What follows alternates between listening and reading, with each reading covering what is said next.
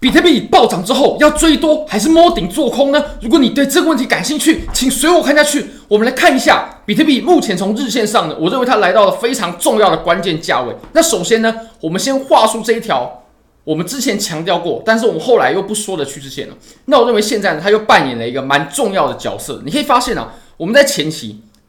一二三，它有三个接触点的，所以我们可以确保这个趋势线呢，它的有效性绝对是有的。我们突破之后，它并没有产生。多么快速有力的上涨，那随后很快又产生了下跌。那不过你可以看呢，我们目前回落的位置啊，它是在趋势线的上方是有支撑住的，它并没有回落回来趋势线的下方，然后我们又产生了一个比较强力的反弹呢。那我们会不会我们突破之后，这个上涨它是一个有效的上涨，或者是说呢，我们可以发现啊，我们目前在下面啊，它其实震荡的时间呢已经够了，或者说已经够久了，有五十九天。大约六百千的量能，那我们可以发现呢，其实我们在下方啊，我们也可以出一个类似于或者说它可能的可能的底部的形态。你可以发现呢，我们在这这个位置啊，它可以画出一个头肩呢，或者是说，诶，我们这两个呃底啊，它有点接近，那我们可以把它再画成是另外一个形态，就是头这个杯柄的形态啊。你可以发现我们这边有一个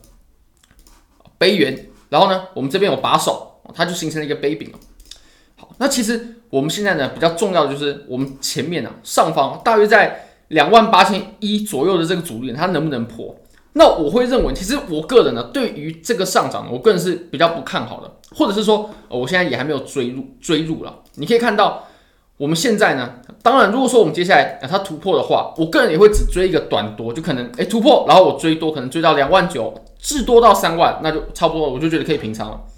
或者是说它根本就不会突破，我认为就这两种可能了。那我是不看好它可以回到三万二，甚至我们就可以突破三万二到三万六到四万四等等的价位。因为我们可以看一下，其实我们从周线来看呢，它已经出现了一个挺严重的背离啊。呃，当然我们并不是从 O B B 来看啊，我们先从 MACD 来看。其实我们在周线上呢，它有出现非常明确的一个背离，顶背离啊。好，我们再把这个图表给打开，我们可以发现呢。我们在创造顶部的过程呢、啊，我们的高点呢是在降低的呢。那其实我们高点降低也没有关系，它产生背离也没有关系啊。那如果我们要再有一波上涨的话呢，我们要等待修复完成。不过你可以发现我们的修复呢，它是并没有完成的。一个好的修复，或者说一个周期完整的修复呢，它应该要把快慢线都回到了水下，也就是零轴之下，然后我们再重新金叉这样往上之后呢，我们就会走比较顺畅，或者说它才有机会呢。证明它修复完成，然后开启一波新的多头。不过你可以发现，我们目前它是在水上就进行了拐头了。虽然说还没有金叉，但是拐头了。那如果说我们在上涨的过程呢，我们即使创造了一个高点呢，那我们的 MACD 它又没有再打出新高的话，快慢线没有打出新高的话呢，那我们就会形成一个三重背离。三重背离就是这个多头啊，它的强度呢衰竭到一直衰竭下去，就是它很难再创造一个比较大的这种涨幅了。那我认为这个是多头的隐患，也是我认为，呃，它要开启一波新的上涨，它还没有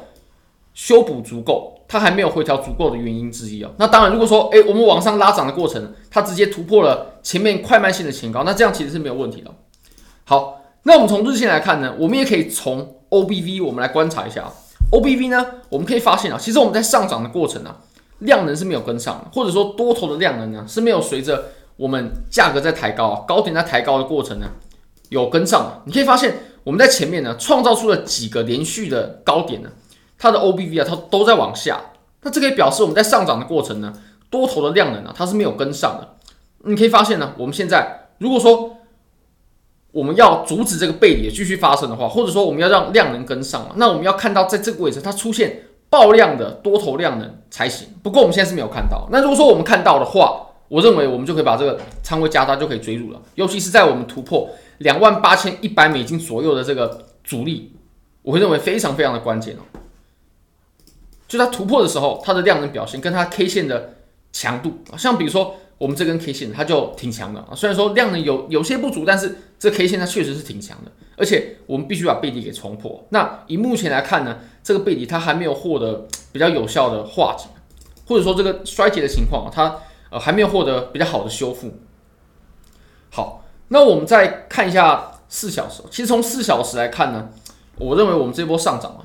这里的上涨呢，它就可以完全把这种呃做空的想法，或者说我之前那张空单，其实我们可以看到，我们在昨天影片当中呢，我们有画出这个形态啊。虽然说呢，我们不太清楚，或者说呃，我们没有办法知道它最终是往哪一个方向。当然呢，可以有 bias，就可以有偏向性，比如说我偏向向下，偏向向上这样子。那当然，我昨天说偏向向下了。那不过你可以看呢，当我们加速的这一段呢，我们是绝对有机会可以避免的。比如说，我们加速的这段上涨呢，我们是在突破了形态的上边界之后，我们才开始加速的。它并不是毫无表征的。而且你也可以看，其实我们昨天有谈到一个价位是两万七千三嘛，那两万七千三呢，它是前期的互换，而且它在突破之后，它就进行了加速。所以，如果我们在两万七千三碰到的时候，或者说突破的时候，我们有出场的话，那我们就可以避免掉我们后面这根加速的上涨。你可以发现，我们加速呢，它也是在两万七千三破了之后才加速，因为我们在两万七千三白色线的这个价位啊，它会有一个共识，就是哦，我们在上方呢，它有一个派发区间的，这里有套住人的地方。那如果说我们价格还可以再回来的话，诶，那上方这些人他解套了，或者说诶，做空的这些人他被套住了，那么这个价格呢，就会有很多人止损啊，等等等，就会推动这个价格快速的拉升了。所以我们当时把这个止损点设在两万七千三这个位置呢，其实。就还挺正确，就加速了这一段了，至少是呃不会迟到的。那其实两万七、两万七千三其实也还好了，就以一个可以博弈的区间来说，我我认为我个人认为是还好啊。那如果说上涨的话，我会认为极限就是两万九、三万，我觉得就蛮极限的。我是并不看好这波上涨是可以来到三万二，甚至到更高的三万六啊、四万四啊等等等的。那很多人会担心说，哎，我们这样会不会在 CME 上面产生缺口呢？其实我认为是没有这个问题哦，因为我们从日线上看，